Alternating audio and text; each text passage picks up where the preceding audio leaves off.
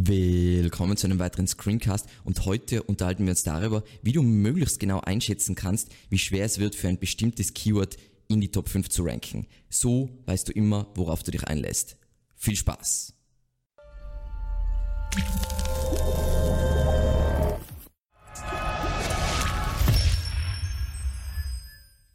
Grundsätzlich ist es wichtig zu verstehen, dass es weitaus sinnvoller ist, für wenige Keywords in die Top 3 zu ranken, als für sehr viele Keywords zwischen 5 und 10 oder überhaupt auf der zweiten Seite. Einfach aufgrund der Klickrate. Das heißt, bei einem, wenn ich ein Keyword analysiere und ich sehe sofort, hey, ähm, das ist ein Kleidungskeyword, die Top 5 sind, was sie Zalando, Bicon Kloppenburg, About Me und so weiter. Und die sind so stark, dass ich sie in mehreren Jahren nicht einmal aus, outranken kann, dann ist es wirklich ein reines Ego-Keyword, wenn ich das verfolge, weil, wenn wir uns anschauen, auf Platz 6 haben wir durchschnittlich natürlich je nach Suchintention auf Desktop und Mobile eine Klickrate von 3,6. Das heißt, bei einem Keyword mit einem Suchvolumen von 1000 sind es 36 Besucher im Monat, was jetzt es Kraut nicht fett macht. Dann, was einfach aktuell oder immer mehr, es geht immer mehr in diese Richtung, was eine richtig bittere Wahrheit ist. Ähm, Google weiß, dass kaum jemand die untere Hälfte der Suchergebnisse sich ansieht und schon gar nicht die zweite Seite.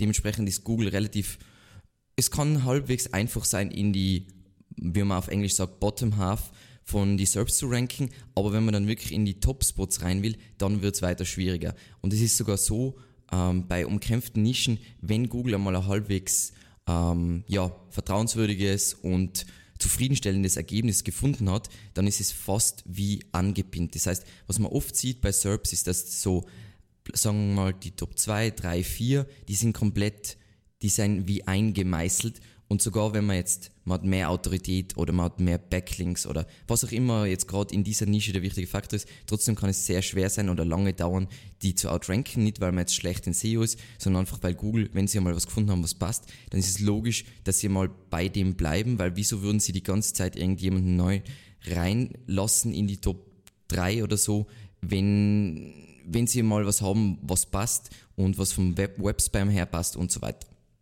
Passt. Dann, was jetzt ganz wichtig ist bei unserem Thema jetzt Keyword Difficulty, sind einmal Tools zur grundsätzlichen Einschätzung der Keyword Difficulty. Und aus meiner Sicht gibt es eigentlich nur ein Tool, was das richtig gut macht und ihr wisst es ohnehin schon, ähm, also alle, die was öfter unseren Channel schauen, und zwar der Keyword Finder. Der Keyword Finder ähm, bildet sich auch sehr viel ein auf diesen Keyword Score, äh, Keyword Difficulty Score und verbessert ihn laufend, was ich extrem cool finde. Ähm, und dieser Wert ist wirklich aus meiner Sicht. Er wird sogar immer noch besser. Das heißt, was so grundsätzlich einmal Richtwerte sind, äh, für mich ist alles unter 30 ist, ist super leicht zu ranken, kann man auch angehen, wenn man eine neue Webseite hat. Alles zwischen 31 und 35 ist so, sagen wir mal, durchschnittlich und in Ordnung. Wir sprechen jetzt wirklich über einen deutschsprachigen Raum.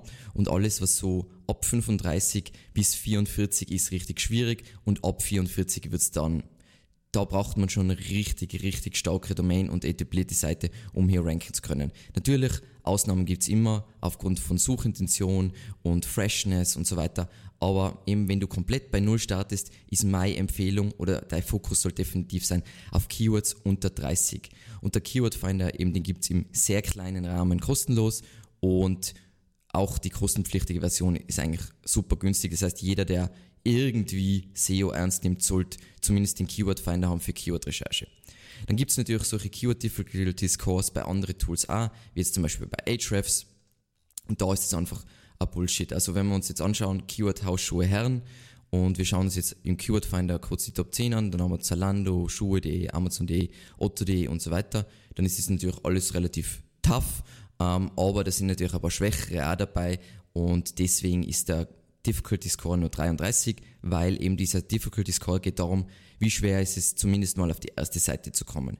Wenn wir jetzt aber schauen in Ahrefs, dann ist Hausschuhe Herren easy und kann euch versprechen, das Keyword ist alles andere als easy, aber das ist, weil der Keyword Difficulty Score in Ahrefs eben nur auf äh, verlinkende Domains auf diese bestimmte URL geht und dementsprechend ist fast in jeder deutschsprachigen Nische ist es easy zu ranken, außer wenn jetzt alles ähm, Startseiten ranken, weil Startseiten haben meistens relativ hohen Domain-Pop, dann ist es höher, aber ansonsten, und deswegen ist der Ahrefs ähm, kompletter Bullshit. Und noch was, was jetzt mir mehrere gefragt haben, im Google Keyword Planner gibt es ja auch diesen Competition Konkurrenzwert, der ist kompletter Bogus, weil das ist einfach nur eben die Konkurrenz bei Google Ads. Das heißt, wie viele Leute schalten Google Ads zu diesem Keyword, kann man auch getrost vergessen. Das Einzige, was jetzt toolmäßig cool ist, ist eben der Keyword Finder. Aber was wir uns heute wirklich konkret anschauen, ist, was sind die wichtigsten Faktoren zur Bewertung von einem Keyword.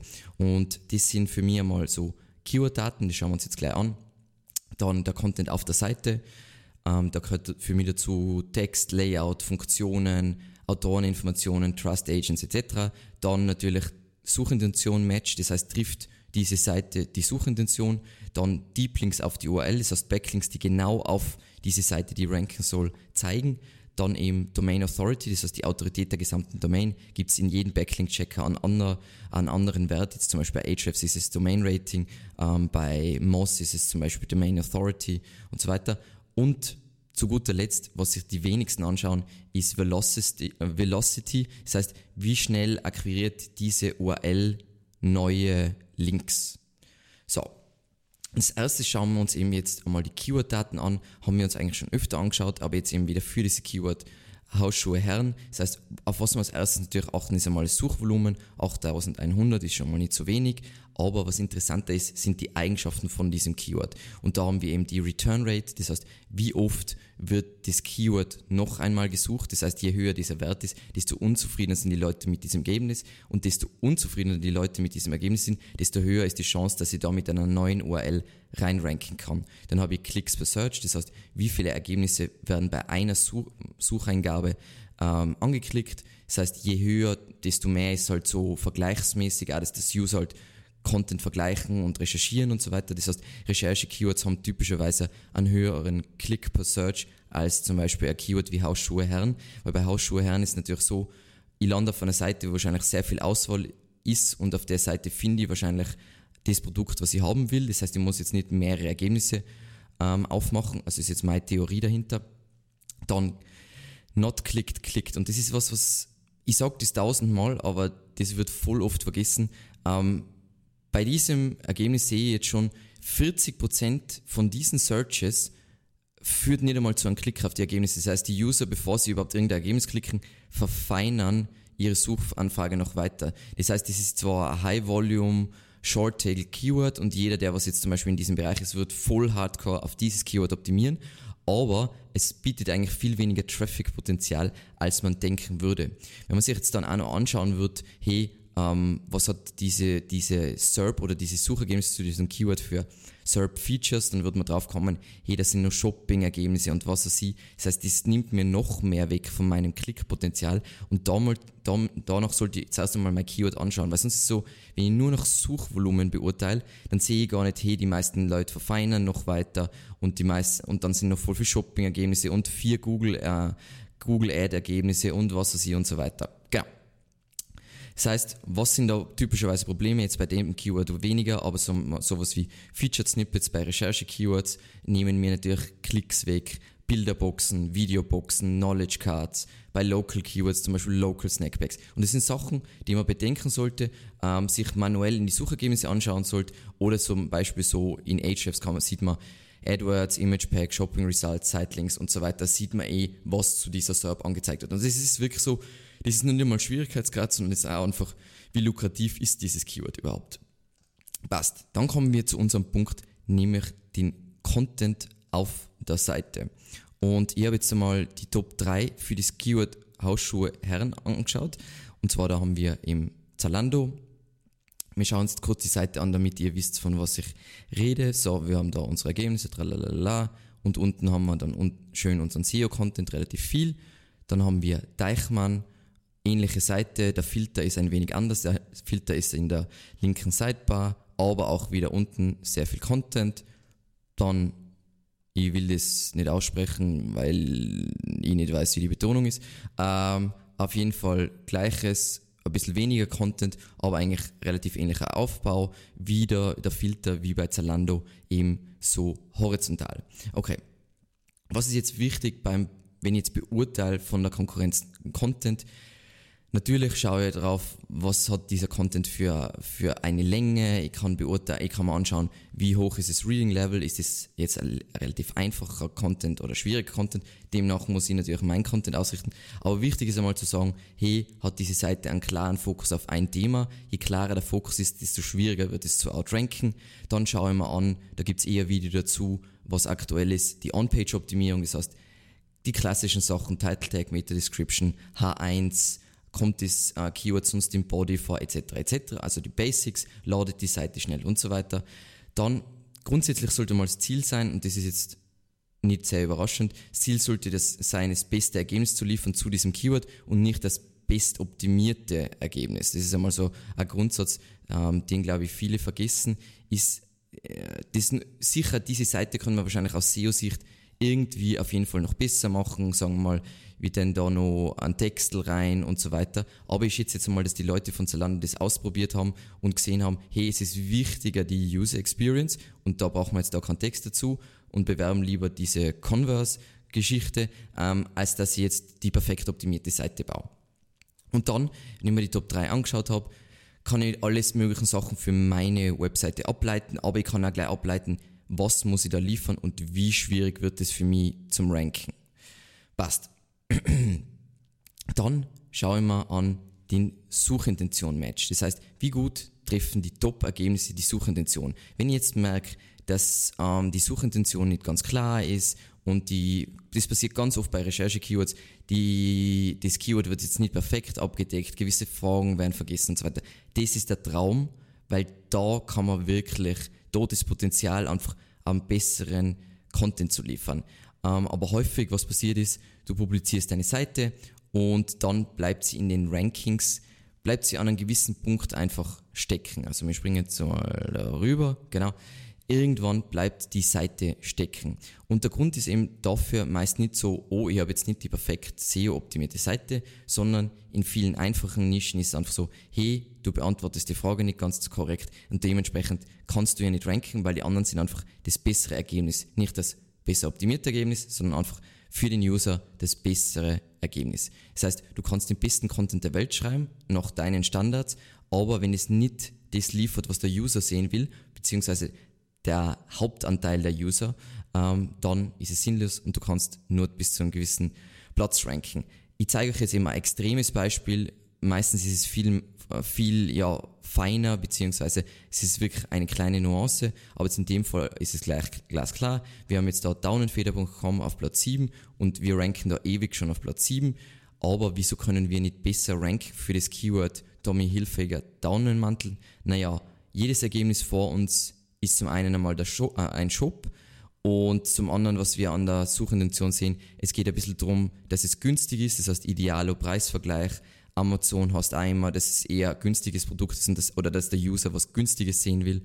Dann haben wir lustigerweise Big und Kloppenburg mit einer Produktseite, weiß jetzt nicht, was da der Grund ist, sie haben da einen Backlink drauf, aber ich kann mir jetzt nicht vorstellen, dass das so ausschlaggebend ist. Dann haben wir Zalando, da sehen wir noch mehr über die Suchintention, nämlich, hey, offensichtlich ist Tommy Hilfiger Mantel geht hauptsächlich um Damen und dann noch ein Ergebnis von Zalando, wo es um Sale geht. Das heißt, unsere Sachen sind einmal, es muss günstig sein und wahrscheinlich ist es Interessante, dass man Produkte für Damen zeigt. Wir zeigen da jetzt einfach eine generische Seite mit die Top äh, Daunenmäntel 2018. 2018 ist auch schon alt. Ähm, und jetzt gibt's noch was Lustiges ähm, bei dieser SERP, nämlich wir haben da About You. Und normalerweise müsste About You uns ja tausendmal outranken, Daunenfeder. Aber wenn man sich die Seite anschaut, also ich finde es vom Design her ziemlich cool gemacht. Vielleicht mit den Filter ist es nicht so geil. Und das Problem, was sie haben, sie machen halt alles über Parameter. Das ist immer schwieriger mit einer parameterisierten URL-Ranking als wir wirklich mit einer harten URL. Und wenn wir jetzt da runter scrollen, dann sehen wir auch, wieso sie, glaube ich, deutlich schlechter ranken als wir alle anderen. Und zwar dieser Text ist einfach extrem klassisch Keyword optimiert. Also richtig, wenn du dir vorstellst, hey, Keyword Density is the only thing that matters, dann kriegst du so einen Content raus. Das heißt, aus dem Grund ranken die da nicht, aber man sieht jetzt zum Beispiel in dieser SERP, wenn ich jetzt, sagen wir mal, ich habe ein Projekt zu diesem Thema, es macht überhaupt keinen Sinn für dieses Keyword zu optimieren, weil außer ich bin ein Shop, habe unglaublich viel Autorität, werde ich niemals hier ranken. Das heißt, es bringt nichts. Ein anderes Beispiel ist, wenn ich jetzt zum Beispiel, ich will für ein bestimmtes Keyword ranken, wo alle vor mir haben zum Beispiel einen bestimmten Rechner und ich habe diese Funktion nicht, dann werde ich nicht ranken. Egal wie gut der Content ist, vielleicht ranke ich irgendwie in die Top 10, aber ich werde sicher nicht ganz vorn ranken. Oder ich habe einen Shop und in dieser, wir haben jetzt in, in die, bei dem Beispiel soll es günstig sein und meine Preise sind viermal so teuer als die Konkurrenz, dann ist es auch wieder so, wahrscheinlich basierend auf Nutzersignale, filtert Google mich aus. Das heißt, wenn du nicht rankst, dann musst du natürlich grundsätzlich mal technische Sachen, On-Page SEO checken, bla bla. Aber was auch extrem wichtig ist, ist der Content, beziehungsweise einfach diese Seite überhaupt das, was der User zu diesem Suchbegriff geliefert äh, haben will. Genau. Passt. Dann, was sich auch die wenigsten anschauen, ist, und da springen wir jetzt wieder hier zurück, sind Deep Links auf die URL, die rankt. Das heißt, ähm, wir schauen uns zum Beispiel diese SERP an, dann sehen wir, manche Ergebnisse haben wirklich Links auf diese Unterseite, manche nicht. Wenn ich jetzt sehe, all meine Konkurrenten haben voll viel Links auf diese Unterseite, dann ist es signifikant schwieriger zu ranken, weil ich das ja gewissermaßen nachbauen muss. Deswegen hast du ja immer so die Frage, wie lange dauert SEO? Naja, es liegt dran, wie lange brauchst du, um das nachzubauen. Wenn du, sagen wir mal, die Konkurrenz alle in die Top 10 haben, einen Domain-Pop von, sagen wir mal, 10 und du brauchst ein Jahr, um einen Backlink aufzubauen, dann wirst du relativ lang brauchen, um dort jemals zu ranken. Das ist auch etwas, wo man wirklich genau drauf schauen soll, ist nämlich eben, wie viele Links zeigen auf diese URL. Aber es reicht nicht nur, sich das schnell in einem Tool anzuschauen, sondern eben wenn wir jetzt, wir sind da jetzt drin und wir denken uns, hm, das ist echt komisch, Zalando hat 105 Referring Domains und im Vergleich dazu, die anderen haben relativ wenig Referring Domains, dann gibt es ein paar, die gar keine Referring Domains haben. Das heißt, für diese Service ist es wahrscheinlich nicht besonders wichtig, viele Links haben. Wieso wird Zalando so viele Links auf diese Unterseite bauen? Und wenn wir uns das genauer anschauen, dann sehen wir auch, dass Zalando das auch gar nicht gemacht hat. Nämlich, ich habe jetzt die letzten drei Monate, März, April, Mai, mir angeschaut für diese URL und das sind einfach irgendwelche spammy, keine Ahnung, Ergebnisse. Es werden irgendwelche Scraper sein und so weiter, die dorthin zeigen. Bin ich gespannt, ob das irgendwas, mm, was, was sich dahinter verbirgt. Auf jeden Fall, man muss sich das wirklich so genau anschauen, damit man diese SERP auch dahingehend bewerten kann, ob es Sinn macht. Zum Beispiel hier, wenn ich jetzt hier ranken will, dann sehe ich eines, was ganz klar ist. Was ist jetzt der wichtigste Faktor? Und das ist jetzt der nächste Punkt. Domain Authority. Das heißt, meine Top 5 Ergebnisse haben 78, 75, äh, 67, 80, 93, die haben also extrem hohe Domain Authority. Und der Bestplatzierte mit einer relativ niedrigen Domain Authority von 35 ist der Hausschuh-Experte. Wieso rankt er hier? Natürlich, weil er Spezialist ist für die Systeme. Das heißt, ihr könnt es euch auch immer so vorstellen bei, bei Keywords. Wenn ihr für dieses Keyword ein Spezialist seid, dann könnt ihr auch ein bisschen Domain Authority einsparen äh, und je mehr, je generalistischer irgendetwas aufgebaut ist, sei es ein Shop, desto mehr Domain Authority braucht sie, dass ihr irgendwo rein ranken könnt. Ist relativ logisch, aber jedenfalls deswegen ranken auch Nischenseiten, also gute Nischenseiten, ziemlich gut, weil sie ja ein Spezialist sind für dieses Keyword. Dementsprechend das immer mit bedenken. Was jetzt da mein Expertentipp nur dazu ist, man sollte sich zum Beispiel bei solchen Sachen, oder ich schaue immer zum Beispiel für Keywords an, wenn ich jetzt für einen Kunden analysieren müsst, hey, ähm, können wir hier ranken oder wo können wir hier ranken, dann schaue ich mir immer an, gibt es irgendwelche Ausreißer. Und für mich ist eben der Hausschuhexperte, ist für mich der Ausreißer, der was sagt, hey, wenn mein Kunde jetzt Experte ist für Hausschuhe, dann kann ich eventuell da auf Platz 7 oder so ranken, ähm, aber viel weiter werde ich nicht kommen, aber zumindest komme ich in die Top, äh, Top 10 rein. Wenn man sich jetzt dieses Keyword zum Beispiel auf Englisch anschaut, dann hat, glaube ich, die schlechteste Domain irgendwas ein Domain-Rating über 80. Da werde ich nur als totale Autorität rein ranken können. Passt. Zu guter Letzt, was wir uns jetzt noch anschauen, ähm, was absolut vernachlässigt wird, aber aus meiner Sicht einer von den wichtigsten Ranking-Faktoren überhaupt ist, ist, wie sehr wird optimiert auf dieses bestimmte Keyword. Nämlich, ähm, wir haben den Punkt eben, wir nennen das Link Velocity und das schauen wir uns eigentlich für all, jedes Main-Keyword vom Kunden an.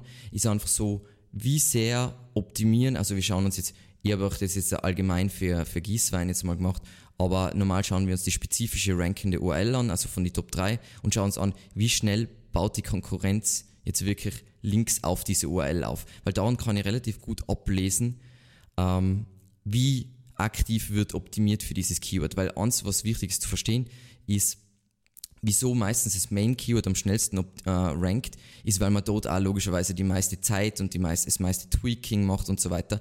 Und oft sind die Keywords, die was stecken bleiben, die Keywords, wo es so ist, ich klatsche meinen Content hin, baue einen Link drauf und dann lasse ich sechs Monate liegen. Ich werde jetzt nicht magisch ranken. Und natürlich die Seite, wenn ich laufend am Content arbeite und laufend schaue, hey, wie kann ich die Suchintention noch besser treffen und Links drauf baue, dann rankt es natürlich schneller. Und deswegen darf man nie vergessen, hey, ist die Konkurrenz wirklich aktiv hinter diesem Keyword her. Und mit einem Tool eben wie Ahrefs kann ich mir anschauen, wie viele Links hat er aufgebaut, wie viele Links sind da von DoFollow und so weiter. Und interessant ist auch immer, wenn man in eine Nische einsteigt, ist, man schaut sich mal die Top 5, also die wirklichen Platzhirsche an und schaut sich an, wie viele Backlinks hat die gesamte Domain in einem Zeitraum von XY, meistens drei Monate, aufgebaut, weil dann weiß sie, wie viel Geld muss ich in diese Nische investieren? Weil das Problem ist sonst, wenn die schneller Links aufbauen ähm, und der Content gleich ist, sagen wir mal, die kopieren jeden Content, den wir haben, also ich meine mit kopieren nicht kopieren, sondern sie bauen einen gleich guten Content nach, dann werden sie ja immer stärker sein und es immer besser machen. Ähm, das heißt, das Ideale, was man natürlich sieht, ist, dass die Top-Seiten idealerweise stagnieren. Und das ist auch der einzige Punkt, wie man jetzt gegen Big Players gewinnen kann. Das ist jetzt für die Big Players nur irgendein nebensächliches Keyword. Sagen wir mal, mein Konkurrent ist Zalando für ein Kleidungskeyword, aber Zalando ist das Keyword nicht so wichtig. Dann kann ich sie schlagen, weil die bauen da sicher keine Links auf und die machen auch nichts an dieser URL und so weiter. Und wenn ich aber dahinter bin, dann kann ich dort trotzdem ranken.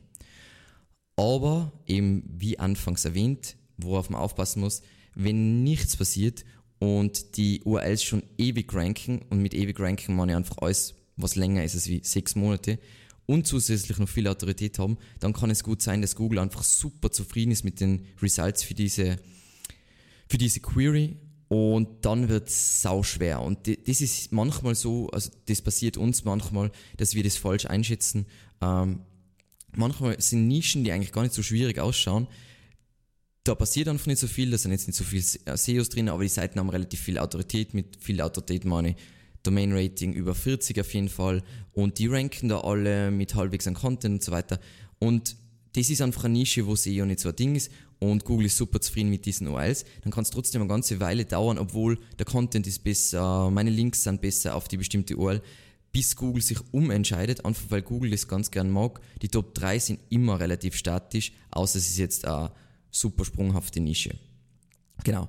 Das heißt, woran das sollte man natürlich, das Ganze, was wir jetzt durchgesprochen haben, das mache ich nicht für jedes verdammte Keyword, sondern ich mache das hauptsächlich für meine Main Keywords, aber einfach damit man, sonst verschwendet man seine Zeit. Wenn man das falsch einschätzt, dann verschwendet man seine Zeit und auch wenn man nur auf die, den Keyword Difficulty Score von, von, vom Keyword Finder schaut, kann es auch sein, dass ich meine Zeit verschwende, weil wenn ich auf Platz 6 rank, whatever, also es bringt nichts. Und da ist eben so wichtig, dass man sich anschaut, hey, wie viel Traffic-Potenzial hat dieses Keyword tatsächlich? Also mit Klicks und No-Klicks und SERP-Features und so weiter. Dann, dass ich mir anschaue, hey, wie gut ist der Content auf der Seite? Machen die offensichtlich die ganze Zeit was? Und so weiter. Und dass ich mir anschaue, hey, wie gut trifft die Konkurrenz die Suchintention? Und kann ich überhaupt mit den Inhalten, beziehungsweise mit dem Produkt, was ich habe, kann ich da überhaupt die Suchintention tatsächlich ähm, treffen? Also als Beispiel, sagen wir mal, ich habe mir das jetzt nicht angeschaut, aber sagen wir mal, das Keyword ist günstige SEO, dann weiß ich, dass ich das mit Evergreen Media nicht abdecken kann, weil es nicht unser Spezialgebiet und es gibt sehr viel, ja, passendere Firmen oder Seiten, die dort ranken sollten, ähm, als Evergreen Media. Und dann eben so diese ganzen feinen Backlink-Sachen. Die, wie viele Links zeigen genau auf die URL, die was rankt. Wie viel Domain Authority, also wie viel Autorität wie stark ist das Linkprofil von meinen Konkurrenten und zu guter Letzt, wie schnell baut die Konkurrenz eben Links auf und im Zuge dessen sollte man sich vielleicht auch anschauen, ähm, kann man sich mit sowas wie äh, archive.org anschauen, wie, wie schnell ändert sich diese Seite? Ist das jetzt eine Seite, die seit zehn Jahren gleich ist oder wird ständig am Content gearbeitet und so weiter und so weiter. Genau. Und dann, das macht wirklich Sinn. Ich weiß, es jetzt klingt alles noch sehr viel Arbeit, aber ähm, es macht Sinn, das zu machen, weil du einfach nicht die auf dumme Keywords einlässt, wo du sowieso nie wirklich top ranken wirst, dann ist es viel sinnvoller, auf Keywords zu gehen, wo man wirklich ranken kann. Voll oft ist es, das sehen wir bei den Kunden auch, sind es die kleinen Keywords, wo sie auf Platz 1 ranken, die was die Haupt-Traffic-Lieferanten sind im Vergleich zu den großen Keywords, wo sie halt, oh mein Gott, wir ranken auf Platz 8. Ja, genau. Ich hoffe, es hat euch gefallen. Ähm, ich freue mich wahnsinnig über Feedback und vielleicht eure eigenen Gedanken zu dem ganzen Thema Keyword-Schwierigkeitsgrad. Ähm, wie immer freue ich mich natürlich über neue Abonnenten und wie immer der Hinweis, wir haben jetzt seit, seit Anfang des Jahres einen Newsletter, der was YouTube und die Webseite verbindet. Äh, der Newsletter dreht sich rein um Content, also keine Werbung, würde mich auch freuen. Und ansonsten, wie immer, bis zum nächsten Mal.